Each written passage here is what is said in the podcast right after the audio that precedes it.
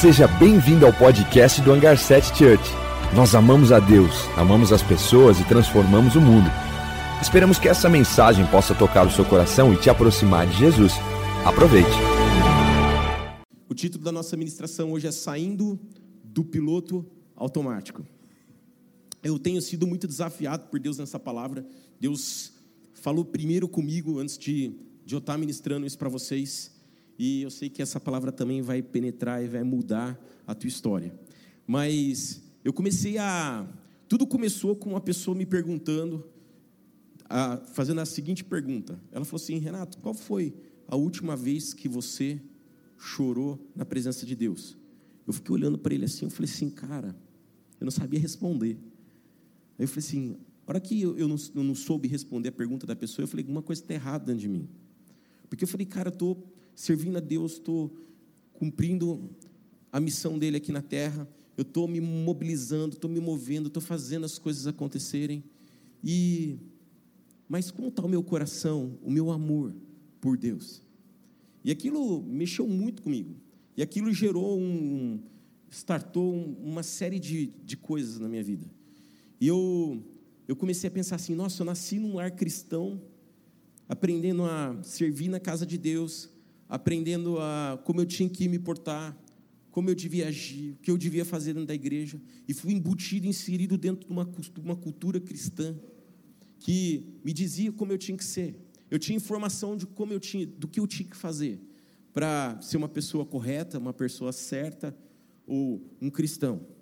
Mas chegou um momento que aquilo não fazia mais sentido nenhum na minha vida, e eu falei assim: Deus, isso faz mais ou menos uns 10 anos atrás, esse episódio que eu estou contando. E eu falei assim, Deus, por que que eu as coisas parecem que não fazem sentido na minha vida? E eu comecei a entender que na verdade eu estava vivendo como um robô. Eu estava num piloto automático, fazendo as coisas numa rotina e achando que eu estava fazendo o que é correto e o que é certo. E aparentemente às vezes a gente está até fazendo o que é correto, o que é certo, mas às vezes a gente não está carregando o amor de Cristo naquilo que a gente está fazendo. E eu comecei a pensar nisso, eu falei assim, eu decidi, eu falei assim, meu, de agora em diante, eu vou sair dessa rotina, desse, desse automático, e eu vou viver algo novo em mim. E eu orei para Deus, eu virei para as pessoas que estavam mais próximas de mim, eu lembro do meu pai, da minha mãe, do meu sogro, da minha sogra, eu falei assim, olha, o que vocês viveram não me interessa mais. Eu virei assim, fui até um pouco é, duro na forma de falar. Eu quero ter as minhas experiências com Deus. Eu quero conhecer o coração de Deus. Eu quero viver a partir de agora de uma forma diferente, com as minhas experiências. E foi assim que eu, que eu dei um start num novo tempo e numa nova fase da minha vida. É como assim, eu vou dar um exemplo para você. Você ouve o Juan aqui, ele ensinar para vocês aqui sobre, ó, oh, vocês precisam cumprir a grande comissão.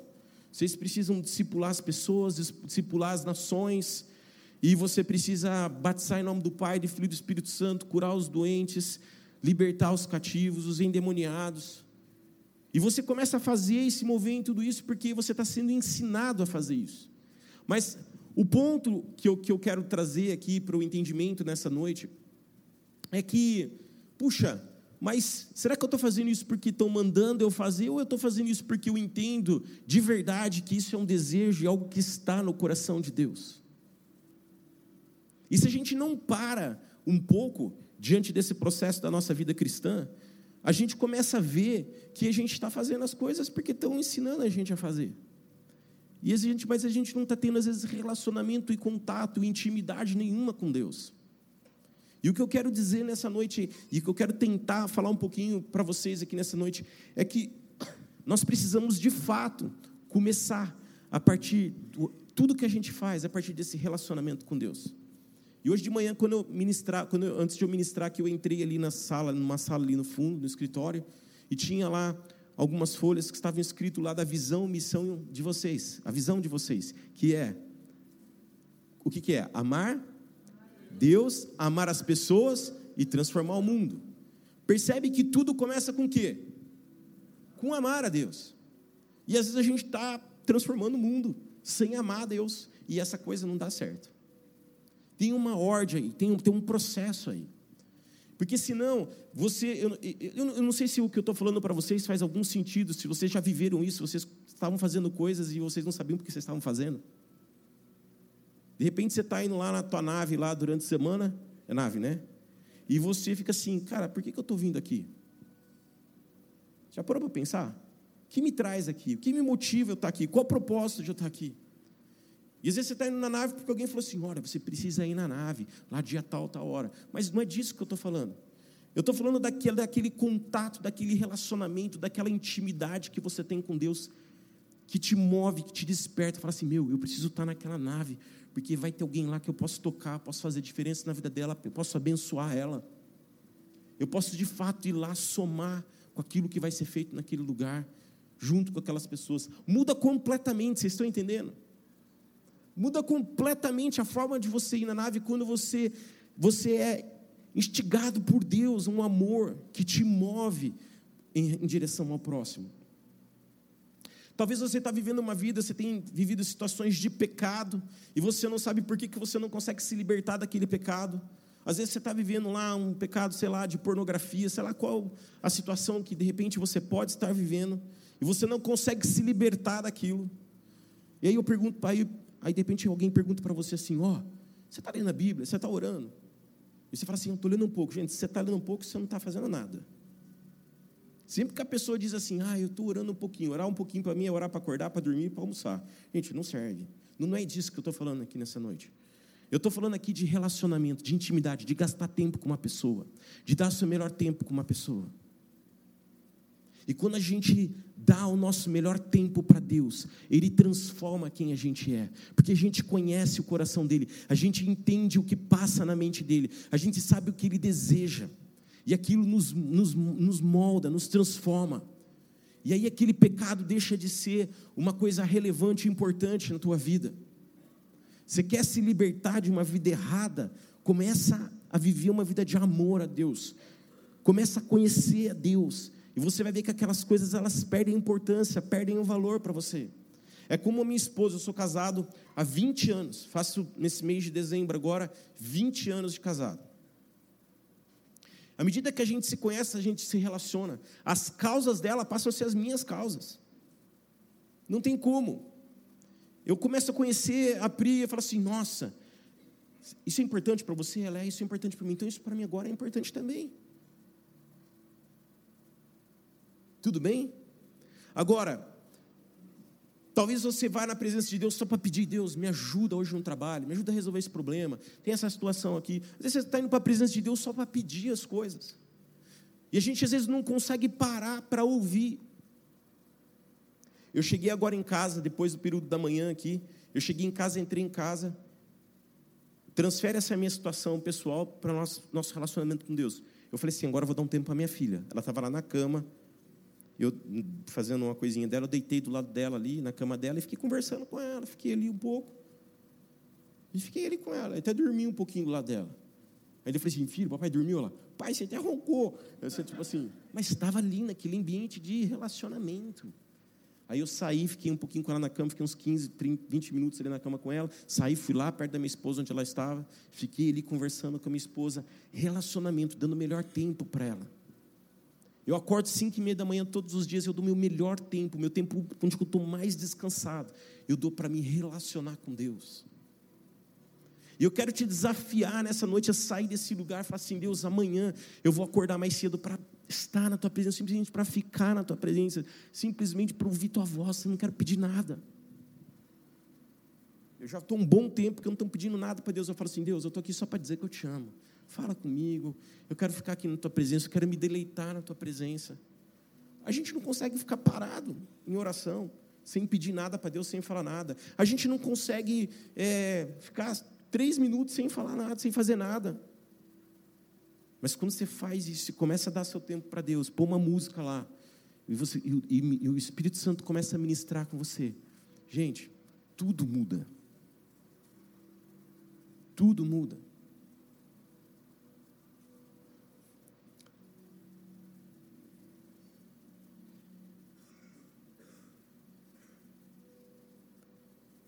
Marcos 12, 29 a 31, queria que você abrisse aí, se vocês pudessem. A gente vai colocar na televisão também. Marcos 12, 29 a 31. Respondeu Jesus: O mais importante é este. Ouve, ó Israel, o Senhor, o nosso Deus, o Senhor é o único Senhor. Ame o Senhor, o seu Deus, de todo o seu coração, de toda a tua, sua alma, de todo o seu entendimento e de todas, e todas as suas forças. Pode seguir. O segundo é este: ame o seu próximo como a si mesmo. Não existe mandamento maior do que este. Percebe que esse trecho fala assim: ame ao Senhor teu Deus com toda a tua força, com toda a tua alma, com todo o teu entendimento não é assim com todo o teu coração. Não fala assim esse versículo assim, ó. Ame ao Senhor com seu coração, com sua força, com seu entendimento. Não é com todo o coração, com toda a força, com todo o entendimento. Quantos estão entendendo? Está falando de totalidade, de colocar Deus acima de todas as coisas. A vida cristã, ela começa colocando Deus acima de todas as coisas. E esse primeiro grande mandamento, ele, ele, ele deixa claro que o nosso amor a Deus ele não pode ser parcial. Fala de, de, de, de, de integridade, fala de ser inteiro. Que a gente de fato, esse trecho ele fala a forma que a gente deve amar, obedecer e inteiramente. E acima de todas as coisas, até mesmo da nossa família. E eu tô, eu, interessante que eu estou falando da família, porque foi algo que eu senti de falar quando eu estava preparando essa, essa, essa mensagem, porque o trecho de Mateus 10, 37 diz assim: Quem ama seu pai ou sua mãe mais do que a mim, não é digno de mim. Quem ama seu filho ou sua filha mais do que a mim, não é digno de mim. E é muito comum dentro da igreja, eu falo como pastor, as pessoas virarem para mim e falarem assim, pastor, mas minha família, né? O que é minha família? Não sei o que é a família, família, família, família. Eu falo, cara, mano, presta atenção, fala, pessoal. Tua família é importante, você tem que cuidar dela, você tem que impulsionar dela. Ela é benção na tua vida, é projeto de Deus. A família é benção. Mas eu quero te dizer uma coisa: a tua família não pode estar acima de Deus. Porque quem coloca a família acima de Deus vai ter surpresa lá na frente. Eu falo, pra, eu ensino minha, a Lívia, minha filha, desde pequena. Eu falo, filha, eu falo, filho, papai está indo para a África. Ela fala, quantos dias você vai ficar? Eu falo, vou ficar dez dias. Ela fala assim para mim, Pai, não dá para ficar quatro? Ela, acho que ela, ela nem entende né, o tempo que demora para chegar lá. Dá para ficar quatro? Fala, filha, não dá para ficar quatro. Papai, tem, custa caro, tem que não sei o quê, demora. É, eu falo assim, filha, papai vai servir a Deus, vai ajudar as crianças lá, aquela nação. Ela, ah, tá bom, pai. Ela entende desde pequeno. Mas não fica, não fico abrindo mão, ah, vou viajar um pouco menos por causa. Não, porque, amados, a minha, existe um projeto de Deus. Quantos estão entendendo?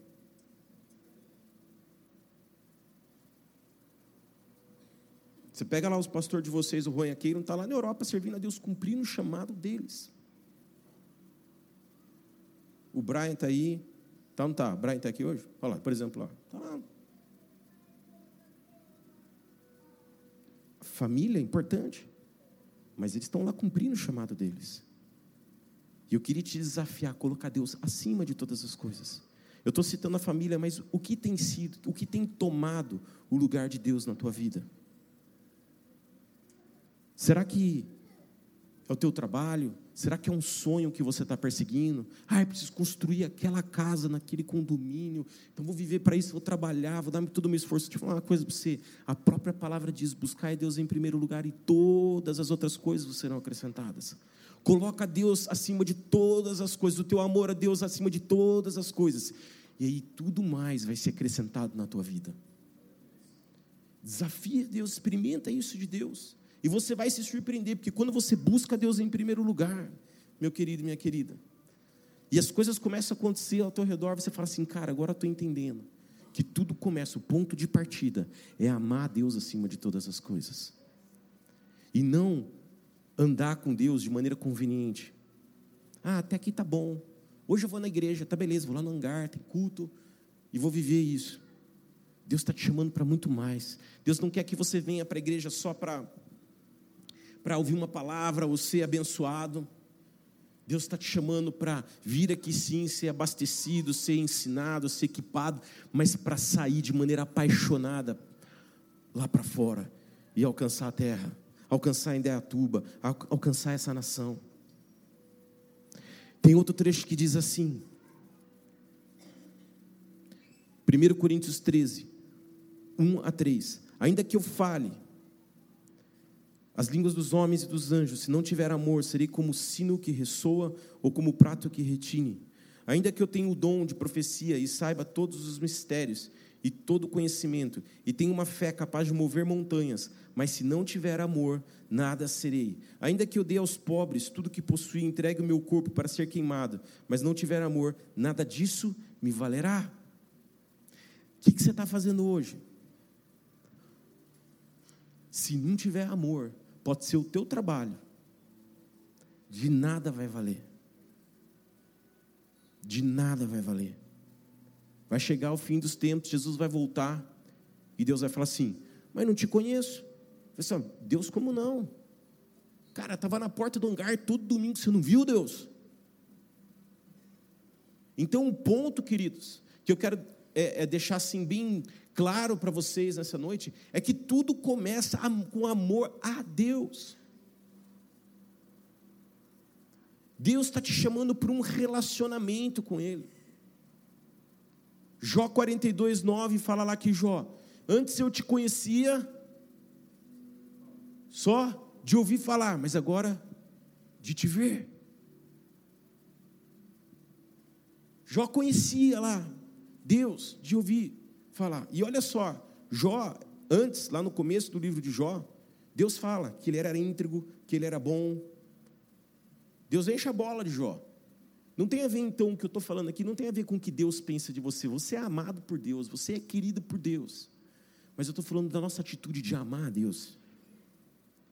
É a via, é o inverso. E, e Jó fala: Não, Deus, eu quero te conhecer de ver, fala de proximidade. Eu te conheço de ver, não só mais de ouvir, mas de ver. Deus está nos despertando nessa, nessa noite para a gente buscar Deus de tal forma que a gente não conheça Ele, no sentido da, ah, o Renato ensinou lá. Não, mas eu estou experimentando Deus. Eu uso muito exemplo o, o, do pecado, é, é, no sentido do perdão de Deus, ele é bem interessante para isso. Você imagina só a seguinte situação. Você chega lá para Deus, para o teu pastor, para o teu líder, e fala assim, cara, queria confessar para você, mano, que o Samuel vira para mim lá e fala assim, Renato, queria confessar para você que eu estou falhando, que eu estou errando, estou pecando. Eu vou falar, mano, Jesus morreu na cruz por você. Eu vou falar para ele, você é livre, cara. Você, cara, Deus, Jesus te perdoou. Segue para frente, vamos, vamos superar essa, vamos ver se ele vai sair lá assim. Puxa, que bom, né?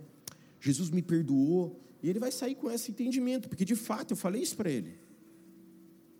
Mas aí ele chega na casa dele, ele se ajoelha lá, ele fala: Jesus, eu estou arrependido. Você me perdoa porque eu errei. Mais uma vez errei na mesma coisa. Aí Jesus fala para ele diretamente para ele, fala assim: Samuel, se levanta, mano, porque eu já morri na cruz por isso e por você. Há esperança para a tua vida. Cara, o cara levanta do chão assim: Yes! A esperança para a minha vida. Eu vou transformar o mundo, eu vou mudar o mundo, eu não vou mais errar naquilo. Percebe que é muito diferente ele ouvir isso de Deus do que ouvir de mim. Não que ele não possa ouvir de mim, mas a gente precisa aprender a ir direto à fonte e ouvir o que ele tem para nos ensinar, ouvir aquilo que ele tem para nos falar. Sempre que eu olho para esse projeto da TEP, eu às vezes eu fico assim, Deus, mas como vai ser? Será que vai dar certo? Aí eu me ajoelho e falo, Deus, até Deus fala assim para mim assim, Renato, estou com você. Aí eu levanto assim, yes! Pego meu celular já começo. Galera, vamos fazer tal coisa, não sei o a gente começa a mandar mensagem. Porque Deus me falou que Ele está comigo. Deus me falou que isso está no coração dele. Percebe como isso é, faz sentido, me, me, me motiva, ouvir da boca de Deus essa intimidade, esse relacionamento que o Pai está querendo com a gente. Agora, olha só, qual é? Ame a Deus, ame ao próximo. Agora, fala nesse segundo mandamento, qual é? Ame ao teu próximo como a si mesmo. Mas tem gente que não, a gente não se ama.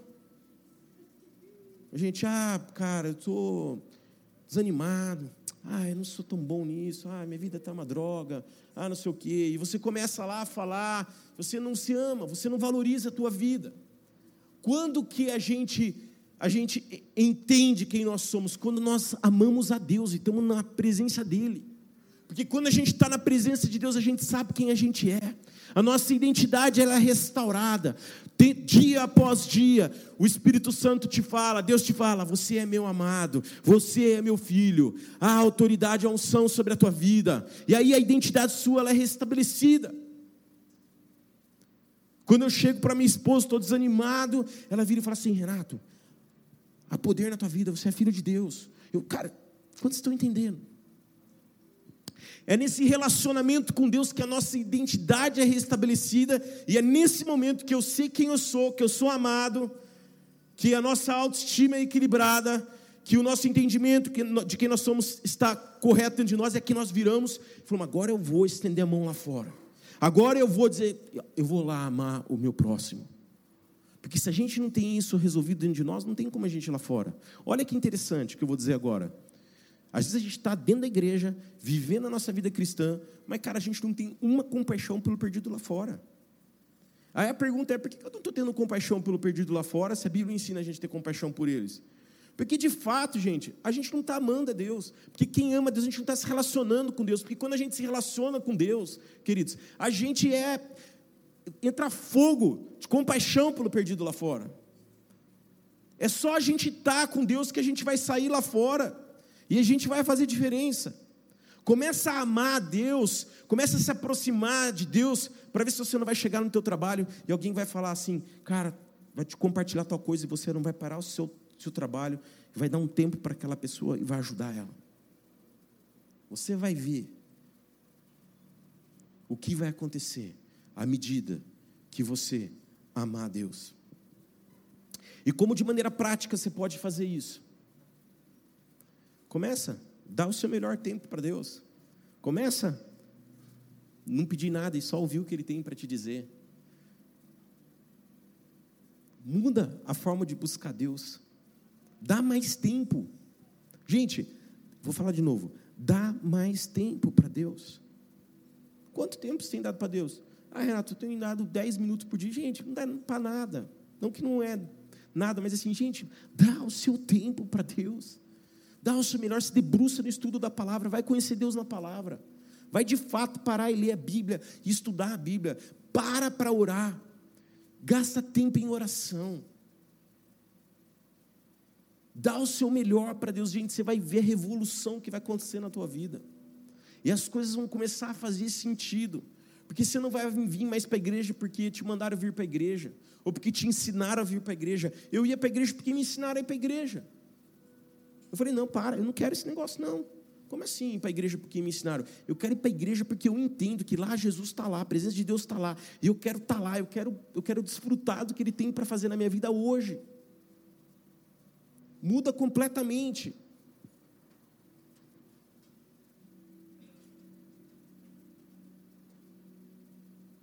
Quantos podem dizer amém? amém?